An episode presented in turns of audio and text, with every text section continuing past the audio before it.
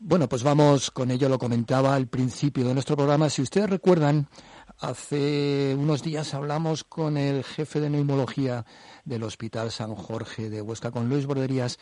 Hablábamos del coronavirus y tratábamos desde un punto de vista profesional pues eh, eh, no alarmar, sino más bien informar sobre lo que estábamos, lo que estaba ocurriendo pues con el coronavirus, ahora llamado COVID-19 un nombre más técnico que lo que intenta es bueno desligar la enfermedad de cualquier de cualquier eh, eh, situación geográfica y, bueno y personal, ¿verdad? Hoy queríamos hablar de otra manera, eh, verlo desde otro punto de vista, desde el punto de vista de una periodista española, aragonesa, de Zaragoza, para más para más puntualización, que es la corresponsal de Televisión Española y de Radio Nacional en China. Ella está allí, es de los pocos españoles que no ha venido, que está allí al pie del cañón, trabajando, informando diariamente de lo que allí ocurre. Y la tenemos al otro lado del hilo telefónico. Ella es Mavi Doñate. Mavi, muy buenas tardes, muy buenas noches para ti. Buenas noches, Juan Carlos. ¿Cómo estás? Muy bien. No sé si decir que mejor o peor que tú. Bueno, yo de momento mm, estoy asintomática, con mucha carga de trabajo, es verdad, porque es una información que de, pues, de gran interés no solamente en China, sino ya en todo el mundo, ¿verdad? Pero bueno, de momento, eh, que, por cierto, no sé que, cuándo se va a terminar. Muchas veces los periodistas, ya sabes, estamos inmersos en coberturas especiales o duras, pero visualizas un poco eh, una fecha ¿no? o un final. Aquí no se visualiza, no sabemos, sabemos tampoco de este nuevo virus que no sabemos tampoco pues si vamos a estar tres meses, cuatro meses o cinco meses hablando de él, no lo sabemos. Pero bueno, por lo demás, bien y intentando, como he escuchado en esa introducción, hacer esa información mediando entre no alarmar, pero tampoco minimizar algo que estamos viendo, un virus que estamos viendo que, puede ser mortal.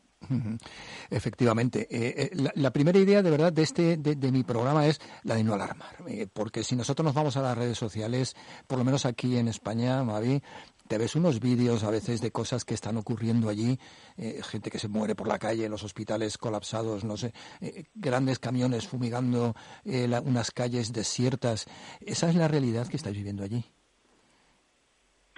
Bueno, yo no digo que no sea la realidad. Eh, das cuenta que China es un país con una política de información totalmente sujeta a la censura y al control de los medios, todo lo que escapa pues de lo oficial y de lo que ellos quieren enseñar y cómo lo quieren enseñar, pues está prohibido. Internet es un campo más libre, las redes sociales chinas eh, están también pues eh, para volcar vídeos y situaciones, pero como informadores, eh, si no tenemos una confirmación real de que eso está sucediendo y de que es así, no lo podemos eh, dar porque pues no sabemos exactamente pues si esos vídeos son de ahora, si son del SARS de hace casi dos décadas, cuando también sucedió aquí en 2003-2004. No lo tenemos eh, asegurado. Otra cosa son los vídeos eh, que dan los medios oficiales, pues el Global Times, o otros periódicos eh, que, bueno, eh, no enseñan muertos por la calle ni hospitales desbordados, pero también, bueno, pues son curiosos o situaciones eh, que, dejan ver toda la tragedia personal para muchas familias o incluso el trabajo incansable que están llevando los profesionales, los sanitarios estos días. Es decir, resumiendo, yo no digo que no sean verdad, pero como tampoco los puedo confirmar, yo no puedo darlos. Evidentemente, vamos un poco a situar. Tú, eh, Mavi, estás en Beijing, Pekín, como conocemos aquí la ciudad. Eh, eh, todo esto está ocurriendo en Wuhan, en otra zona que no sé si está muy lejos o no está muy lejos de Pekín. ¿Y, cómo se vive, si no es, si está muy lejos, pero estando en China, cómo se vive el día a día allí? Bueno, Wuhan es la capital de una provincia que es Hubei, para que os hagáis una idea, pues China es el centro, sería el centro del país de Pekín o de Shanghai, bueno, más bien de Pekín estaría dos horas y media en avión, hay como unos 1.500 eh, kilómetros eh, más o menos, y bueno, se quedaría ahí, lo que pasa que es que eh, se ha extendido por todas las 34 provincias que integran China, que integran la República Popular China, con lo cual pues el pánico, el miedo, lo estamos viviendo en ciudades como Pekín o Shanghai o Hong Kong, sobre todo en Pekín estos días, llevamos ya más de dos semanas en la que una ciudad de 22 millones de habitantes, que se dice pronto, sales a la calle, no ves a nadie, Eh, las tiendas empiezan tímidamente, empezaron ayer a abrir un poco antes de ayer, un poco, pero no hay nadie en ellas. Es decir, es una situación que a, ratos te da, bueno, te da la sensación de estar inmersa en una película de ciencia ficción. Es decir, el coronavirus no solamente es Wuhan, que es la capital de Hubei, eh, donde hay más de 50 millones de chinos confinados en una cuarentena que no pueden ni entrar ni salir, sino que es toda China y ahora es todo el mundo también, porque se ha extendido a otros países. Con lo cual, pues eh, la situación sigue siendo bastante angustiosa eh, estos días. Tú, por ejemplo, en, en Pekín, eh, tú vives constantemente con la, con la máscara. ¿Qué precauciones tomas? Pues mira, mascarilla, por supuesto, cuando eh, estoy interactuando con otra persona. Eh, hombre, si estoy yo en una calle vacía y voy andando, pues no me la pongo, pero para que os hagáis una idea, cuando yo simplemente edito los vídeos con mi compañero, con el cámara eh, editor, yo nosotros nos ponemos mascarilla para hablarnos porque estamos juntos, o sea, editando el vídeo, ¿no? Entonces, siempre que vas a interactuar con otra persona, siempre mascarilla. Guantes, eh, cuando hemos ido pues, a sitios críticos como mercados, eh, bueno, vamos a hacer eh, dentro de nada pues otros rodajes en, puntos un poco más complejos. desechamos las, la, la, espumilla del micrófono, incluso cuando hemos entrevistado a alguien que lleve mascarilla, aún así cuando hemos estado pues en esos sitios más eh, críticos la desechamos, la tiramos. Nos lavamos bastante las manos, o sea, con frecuencia, es decir, siempre que salimos a la calle y tocamos pues cualquier cosa que no sean nuestras pertenencias, nos lavamos las manos. Y luego hay toda una serie de recomendaciones también un poco para los alimentos. Eh, dicen que la carne o el pescado hacerlo muchísimo, es decir, eh, cocerlo o asarlo a una temperatura, es decir, que no esté la carne cruda ni el pescado crudo. Y bueno, lavar los alimentos, pero que eso también en China eh, se hace por costumbre lavar toda la fruta muchísimo con agua del grifo, ¿no? Pues porque es un país en el que ya sabemos también que se utilizan muchos fertilizantes, que la contaminación pues eh, a veces alcanza picos eh, elevados, con lo cual ya tenemos por costumbre todos esos todo lo que respecta a la alimentación ya lo tenemos como muy interiorizado todos los que vivimos aquí, ¿no? y, vuestra relación, la de los medios de comunicación, eh, por lo menos los extranjeros allí, eh, con las autoridades o las autoridades sanitarias o con quien hable eh, de una manera habitual. Yo me imagino que si esta epidemia estuviera en cualquier país europeo, aquí en cualquier ciudad española, bueno, imagino que todos los días alguien de sanidad o alguien de algún lado haría algunas declaraciones públicas, haría algo. ¿Eso ocurre allí de la misma manera que ocurriría por ejemplo? Sí, ocurre, pero ocurre. Hemos tenido de la Comisión de Salud Nacional, ha habido ruedas de prensa, eh, todos los días pasan el balance de los datos de, pues, de los números de casos confirmados, fallecidos, sospechosos, lo que es imposible desde que empezó toda esta crisis que estamos hablando, pues eh, a principios de enero, es acceder a una entrevista con un médico, con un experto, con un catedrático, con un epidemiólogo. O sea, eso es prácticamente imposible y de hecho lo hemos eh, pedido por todas las vías y solamente pues los medios oficiales, la CCTV, que es la televisión estatal, o los medios o los periódicos que son eh, de aquí chinos tienen acceso a ello, ¿no? Es todo muy complicado. El otro día, por ejemplo, incluso cuando queremos dar el matiz positivo, porque hay muchos matices positivos, yo creo que en esta crisis eh, se perdió tiempo al principio por eh, la obcecación y por el mal hacer de unas autoridades locales, pero luego yo creo que, que enseguida eh, se ha tomado partido y yo creo que las cosas se están haciendo bien. Bueno, pues incluso cuando queremos dar y contar las cosas en positivo, por ejemplo, eh, la construcción de ese hospital en nueve días, habíamos estado hace dos meses, antes de Navidades, en la empresa porque estuvimos rodando para otros reportajes, es decir, nos conocía, tienen nuestro contacto. Bueno, pues pedimos eh, volver, eh, obviamente, a entrevistarles para que nos contasen cómo se puede levantar un hospital en nueve días. Bueno, pues dijeron que no y que ni siquiera es una empresa estatal, ni siquiera a medios chinos se lo estaban dando. Es decir, eh, es muy difícil acceder a una fuente directa, a no ser que ellos pues te pongan en una rueda de prensa a las personas que van a dar los datos o te lo canalicen a través de la CCTV que tiene su propia agencia de televisión para las televisiones y por ahí pues te, te pasan los datos, las imágenes o filtran lo que ellos quieren que realmente pues, pues llegue. Oye, Mavi, la información que tenemos aquí, que tú evidentemente eh, la sabes, el número de fallecidos de los que hablan, el número de contagiados, en fin, lo que se está haciendo eh, allí por parte de las autoridades chinas, eh, ya te digo, lo que nosotros desde el exterior conocemos se parece mucho a lo que realmente está ocurriendo dentro. Pues yo no tengo mucho, ¿cómo te diría? Mucha, mucho termómetro. Mira, vamos a utilizar una expresión que estos días nos vemos a, viene, a todas horas aquí, ¿no? Exactamente. Yo no tengo un termómetro muy eh, claro porque yo no estoy en España. Yo lo que sí que percibo es un poco eh, la preocupación, eh, claro, de las personas que te quieren, que te llaman constantemente para ver si estás bien y que yo creo que se está dando no sé, más alarma de la que realmente, o sea, esto es un caso grave, ojo, ¿eh? yo, no, yo no quiero minimizar ni quiero decir esto es como la gripe o, la gripe en España mata más personas, no, yo eh, esto no lo diré porque creo que estamos inmersos en una crisis, insisto, a nivel mundial.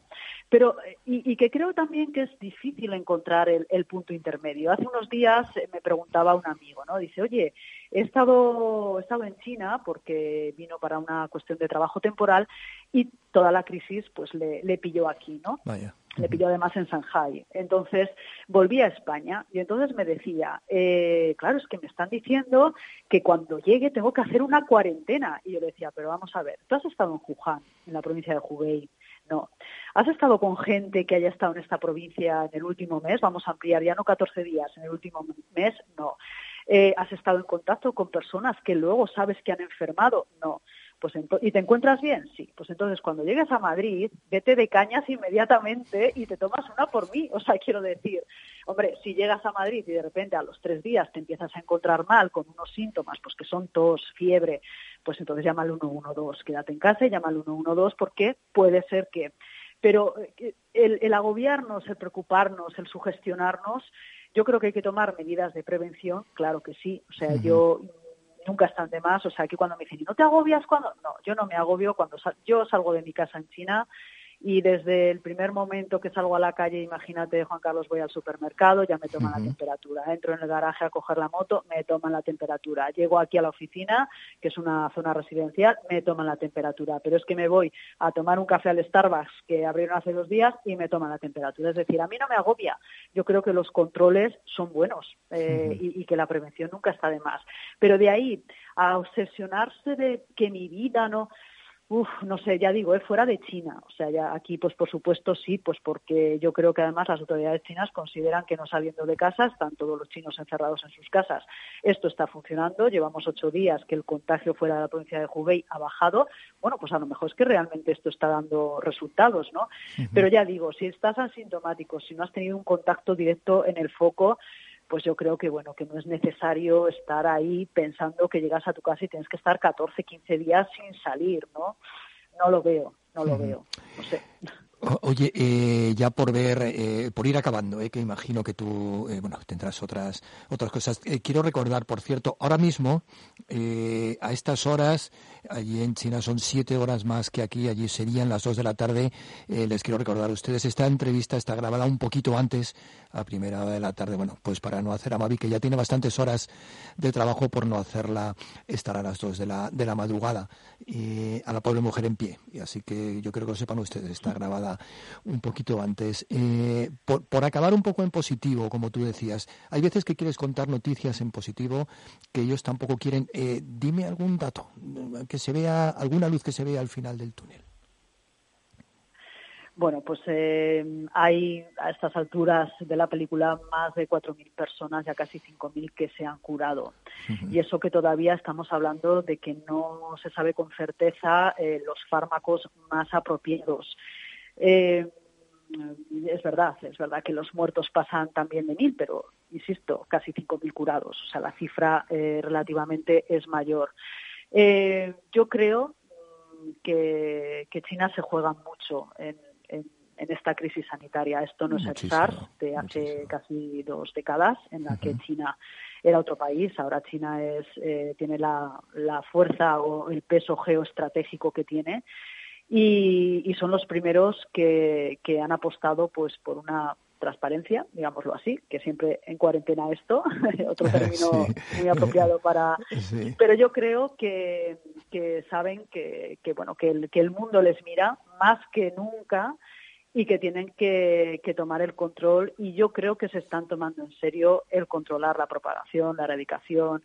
Ellos mismos, bueno, me contaba ahora una compañera, ¿no? Eh, hoy en el telediario va un, un reportaje de Usera, que es el, barrio de Madrid por excelencia donde más chinos hay. Ellos mismos eh, se, se, se encierran en sus casas pues para no, eh, por si acaso, ¿no? Eh, ¿no? no despertar alarma o incluso, pues bueno, ver que no eh, que, que, que, están por la labor de pues bueno de, de, de contener esto de alguna manera no uh -huh. con lo cual yo creo que ya digo lo hicieron un poco mal al principio pues, hemos contado estos días el caso de Li Wenliang él y otros médicos que ya en diciembre alertaron de Cierto. que había una enfermedad rara tipo el SARS y bueno, los llevaron ante la policía, esto es muy chino, eh, acusados de, de expandir rumores falsos para que se retractasen una torpeza y que recuerda un poco pues eso a lo que pasó hace 20 años aquí con el SAS que lo ocultaban y lo ocultaban y era una política de yo siempre digo que entonces la policía se reía de la gente que llevaba mascarillas, ahora te persiguen para que las lleves. O sea, quiero decir que algo ha cambiado y ellos son conscientes de que, de que, bueno, pues de que lo tienen que controlar y erradicar. Y yo creo, Juan Carlos, que cuando se ponen a algo de verdad lo consiguen. Y yo creo que yo no hablaría de cinco meses, yo hablaría a lo mejor de tres o cuatro, en que esto ya pues deje de ser noticia y sobre todo noticia porque porque expanda un miedo ¿no? y un pánico eh, como el que estamos viviendo ahora.